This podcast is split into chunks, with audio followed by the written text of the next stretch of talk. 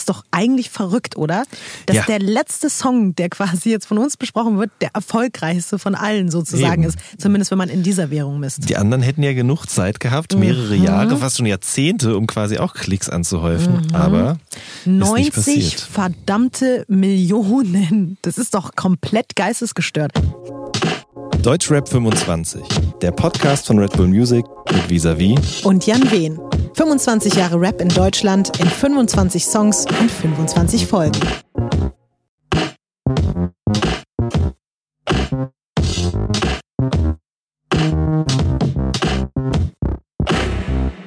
Folge 25. Kokaina von Miami Yassin aus dem Jahr 2016. 2016 ist das Jahr, in dem Afro-Trap, Reggaeton und Dancehall endgültig Einzug in das Klangbild des Deutschrap halten. Mitverantwortlich dafür ist Miami Yassin. Als der bis dahin völlig unbekannte Rapper aus Dortmund im September 2016 sein erstes Video Kokaina veröffentlicht, explodieren die Klickzahlen auf YouTube. Inzwischen haben mehr Leute das Video geklickt, als Deutschland Einwohner hat. Damit ist Kokaina das erfolgreichste Deutschrap-Video aller Zeiten. Für den Track suchte sich Miami Yassin einen Beat aus dem Internet, fand die eingängige Produktion von Season Production und machte daraus einen Ohrwurm, den man so schnell nicht wieder los wird. Miami Yassin ist Teil der KMN-Gang, die sich gerne rar macht und fast keine Interviews gibt. Die Musik spricht für sich. Und wie? Jan, es ist vorbei. Wir sind Noch bei, nicht. Wir sind bei Nummer 25 angekommen. Unfassbar. Wir haben uns durchgekämpft. Ja, und es endet jetzt mit dem meistgeklickten Deutsch-Rap-Video aller Zeiten. Das ist doch eigentlich verrückt, oder? Dass Ja. der letzte Song, der quasi jetzt von uns besprochen wird, der erfolgreichste von allen sozusagen Eben. ist. Zumindest wenn man in dieser Währung misst. Die anderen hätten ja genug Zeit gehabt, mehrere Mhm. Jahre, fast schon Jahrzehnte, um quasi auch Klicks anzuhäufen. Aber ist nicht 90 passiert. verdammte Millionen. Das ist doch komplett geistesgestört. Das war auch schon während, also doch bevor die 90 Millionen erreicht waren, gab es schon einen Rekord. Nach vier Wochen Mhm. gab, waren es schon 10 Millionen auf Miami Yassin Kokaina. Das ist unfassbar. Und jetzt gerade, wo wir den ähm, Podcast hier aufnehmen, ist es genau, glaube ich, 24 Stunden her oder so, dass verkündet wurde, dass äh, Kokaina auch noch Platin gegangen ist. Ja. Unfassbar. Absolut. Ich glaube, eine andere Single von ihm ist jetzt auch gerade Gold gegangen, Bon Voyage nämlich. Ne? Äh, ja, ein wahres Klickmonster, wie man so schön sagt. ähm, und Was hast du gedacht, als du den Song zum ersten Mal gehört hast und das Video zum ersten Mal gesehen hast? Das ist jetzt geil. wie diese Frage, wo warst du am 11. September? Was hast du gedacht? Also wo ich war, was ich gemacht habe, weiß ich nicht mehr. Ich saß vermutlich vor irgendeinem Computer und habe mir das angeschaut, aber äh, ich fand es richtig geil. Also, also das ähm, mehrere Sachen daran. Zum einen, dass ich überhaupt nichts über diesen Typen wusste. Ich kannte einfach Miami Yassin nicht. Äh, und das äh, beeindruckt mich dann immer schon so, weil ich würde behaupten, ich bewege mich schon viel so in Foren und so weiter und gucke, wer so das nächste Ding werden könnte, äh, weil ich es immer auch spannend finde, wie Leute eben so sich im Laufe ihrer Karriere irgendwie verändern. Und für meine Recherche ist es natürlich auch immer wichtig, aber ich kannte ihn einfach überhaupt nicht. Dann habe ich ein bisschen recherchiert und gecheckt, okay, der kommt aus Dortmund. Da war ich direkt wieder so, ja, also da hat mein, mein Ruhrgebietsherz hat wieder höher geschlagen, ähm, weil eben aus Dortmund lange schon keine Musik mehr gekommen ist, von der, von der man hätte sagen können, dass die wirklich richtig gut und so erfrischend war. Ähm, ich meine, natürlich machen wir uns nichts vor, in dem Song passiert weder textlich noch musikalisch groß was anderes als in vielen anderen Songs, die in letzter Zeit erfolgreich sind. Aber er war mit der Erste auf jeden Fall. Das muss man sagen schon. Also, dass er eben mit diesen Afro-Trap und äh, Reggaeton, Dancehall, Caribbean Beats Elementen sozusagen gearbeitet hat und ähm, das mit Autotune verschnitten hat. Das haben nicht viele andere gemacht. Die einzigen beiden, die mir noch einfallen, ungefähr zur gleichen Zeit, waren äh, Bones MC und Raf Kamora. Und ich glaube tatsächlich, äh, dass sich das beides auch so ein bisschen gegenseitig befeuert hat. So, dass äh, diese Musik gerade irgendwie im Kommen war und die beiden die ersten waren, die eben diese Musik so gemacht haben oder dieses Bedürfnis bedient haben. Und deswegen hat das auch so viele Klicks gesammelt. Ich glaube, es hat auch so viele YouTube-Klicks gesammelt, weil Fans von Miami Yassin weniger sich für Streamingdienste interessieren, sondern die hören solche Sachen halt eben mhm. übers Handy, wie die unterwegs sind. Die haben alle irgendwie 10 Gigabyte Datenvolumen oder so. Und wenn die dann auf dem Bolzplatz sind oder so, dann lassen die das halt da drüber laufen und ziehen halt dann hinterher den, äh, die Zeitanzeige wieder nach vorne, um es nochmal zu hören. Und dadurch kommt, glaube ich, auch echt so ein riesengroßer Klickzahl zustande.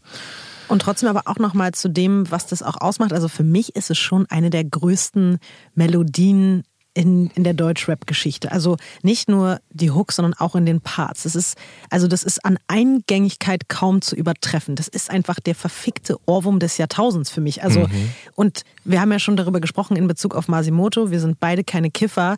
Ich glaube, wir sind auch beide keine Kokser. Nee. Ich, also für mich war das so, wirklich, ich verabscheue Kokain. Wirklich, ich hasse Kokain wie die Pest. Und da kommt jemand dahin und singt die ganze Zeit Kokaina und ich feiere es ab. Das muss man erstmal schaffen. Und das hat er eben auch einfach nur geschafft, weil diese Melodie sich in meinen Kopf gefressen hat und da wirklich für die nächsten Wochen, Monate und vielleicht sogar Jahre da auch nicht mehr rausgehen möchte. Mhm. Und das ist auch das Einzige, was ich so ein bisschen ja, also ich, ich will nicht jetzt hier so die Moralapostel-Figur ähm, einnehmen, aber das war schon so etwas, wenn ich mit Menschen gesprochen habe, die vielleicht auch irgendwie im sozialen Bereich arbeiten oder die irgendwie lehrermäßig unterwegs sind oder so, ähm, die mir dann schon erzählt haben, dass es natürlich krass ist, dass selbst an der Grundschule irgendwie Sechsklässler, Fünftklässler durch die Gegend laufen und Kokaina singen. Und mhm. ich habe immer nur gehofft, okay, ich hoffe einfach, dass die genauso wenig davon beeinflusst werden könnten wie ich, weil ich war auch so, ich habe ich hab auch ähm, den Arschfix-Song gehört oder, oder äh, LMS oder solche Sachen und das hat nicht mich als Mädchen in meiner Entwicklung irgendwie gestört. Und da hoffe ich dann natürlich auch immer, dass die Kinder, die solche Songs hören, dass das nicht irgendwie deren, deren Köpfe durcheinander bringt. Und unabhängig davon ist es aber einfach, es ist wirklich ein so unfassbar, also für mich ist es irgendwie ein so grandioser Song, einfach eben alleine wegen der Eingang Eingängigkeit, dass ich das, ich finde es auch in Ordnung, dass es so ist, dass der Song mhm. Kokaina heißt und wenn er, wenn er über was anderes gesungen hätte oder gerappt hätte, vielleicht hätte es dann eben auch niemals so funktioniert. Das macht ja irgendwie auch den Reiz aus. Das könnte gut sein, da habe ich noch gar nicht drüber nachgedacht. Das ist sicherlich möglich, ja. Ich meine, auf dem Album, das ja gerade rausgekommen ist, sind auch ganz andere Songs ja. drauf. Und äh, die, das Album hat auch eine sehr hohe Hitdichte, muss man sagen. Mhm.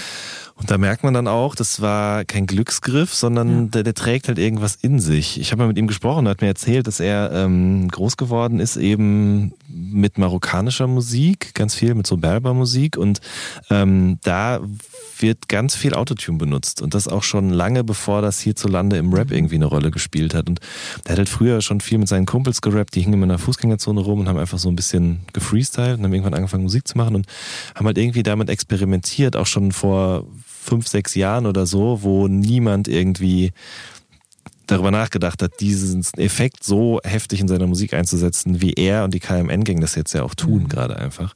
Und ähm, ich, also man merkt auf jeden Fall, dass er irgendwie das schon als klar, er hat erzählt, so auf Hochzeiten sind die rumgelaufen und äh, er und sein Bruder und haben das halt immer gehört, diese Musik, die lief, die war immer omnipräsent und ich glaube, dass das dann, wenn du mit sowas aufwächst, dass du dann nochmal ganz anders damit umzugehen weißt und das in, dein, und das in deiner Musik zu benutzen und äh, das beherrscht er und das beherrschen auch seine Jungs von der KMN-Gang auf jeden Fall. Absolut. Ich bin da auch generell, muss ich sagen, schon sehr begeistert von den allen. Also mhm. besonders aber, glaube ich, schon von Miami Yassin und äh, Suna. Mhm. Also das Album von Suna fand ich grandios und auch da, das, was der an, an melodiöser, was, also wie ähnlich, wie du es, glaube ich, gerade beschrieben hast bei, bei Miami Yassin, ähm, bei ihm auch die Sozialisation wahrscheinlich ähnlich gewesen. Aber was die alle für ein Talent haben für, für Hits und für, du willst irgendwie einmal nur tanzen und mitsingen die ganze Zeit, das ist schon Wahnsinn. Und mhm. ich habe, ähm, genau, stimmt, ich habe Suna interviewt für diesen Clarify-Podcast auf mhm. Spotify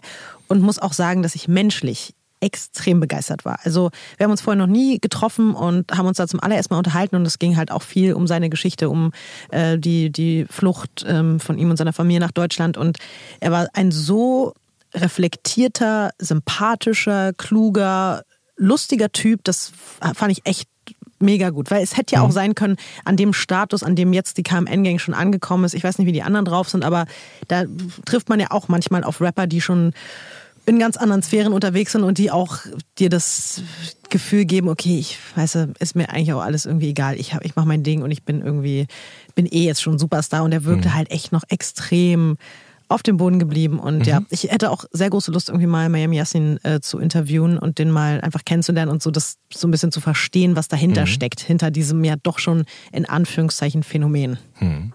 Weil der macht es ja sehr rar. Ja, ja absolut. Und das finde ich aber auch total interessant, dass er, aber auch so ein Bones zum Beispiel einfach sagen, ich habe keine Lust, Interviews zu geben. Und das Interessante ist, sie sind auch einfach nicht darauf angewiesen, mhm. weil umso, man hat das Gefühl, umso weniger Interviews diese Menschen geben, umso erfolgreicher werden sie eigentlich. Und nicht, weil sie irgendwie ein Geheimnis aus sich machen, sondern mhm. weil sie diese Berichterstattung über sich selbst übernehmen. Ja, also bei Miami Yassin ist es jetzt nicht so krass, aber bei Bones mit seinen Instagram-Stories und so, okay. ne? also wofür soll der noch ein Interview geben? Der erzählt eh auf seinen eigenen Kanälen diese ganzen Sachen. Ähm, vielleicht noch abschließend, lass uns doch kurz darüber sprechen. Äh, ich habe das ja am Anfang schon erwähnt, dass er, also Miami Yassin Kokaina, war mit einer derjenigen, der diesen Sound quasi hier in Deutschland auch ins Rollen gebracht hat. Natürlich gab es den vorher auch schon in Frankreich bei PNL oder wie auch immer. Ähm, und mittlerweile klingt ja sehr viel so. Also es mhm. gibt wirklich extrem viel Musik, die sehr gleich klingt, eben sich aus äh, Afro-Trap und Reggaeton und Dancehall-Elementen irgendwie zusammensetzt. Dazu bewegt sich jemand in einem Jogginganzug von einem Fußballverein seiner Wahl. Äh, quasi, der läuft dann so auf der Stelle oder breitet so die Arme aus. Da hat auch Kollege mal diese Bezeichnung Segelflieger-Trap eingeführt, soweit ich weiß, weil das eben, weil die eben immer dieses Segelflugzeug nachahmen. Ähm, ich bin mal gespannt, wie lange das jetzt noch hält. Und die Frage ist halt, was kommt danach? Was, was liefern diese Leute dann danach, wenn quasi dieser Hype jetzt eben vorbei ist? Boah, ich hoffe, du ja. fragst nicht mich, ne? Nee, es war jetzt eher so, ich habe es quasi als Frage angekündigt, aber dann habe ich es doch rhetorisch in den Raum Obwohl, gestellt. Also, äh, es gibt zwei Sachen, auf die ich mich jetzt persönlich freue, ob die dann von den Leuten selbst kommen oder ob mhm. das wieder, ob das ganz andere Menschen sind. Aber ich äh, glaube, darüber, ich, wie habe ich denn neulich darüber gesprochen? Bald kommt der, der äh, Deutschrap RB-Hype. Das, mhm. das, ist, äh, das ist das nächste große Ding.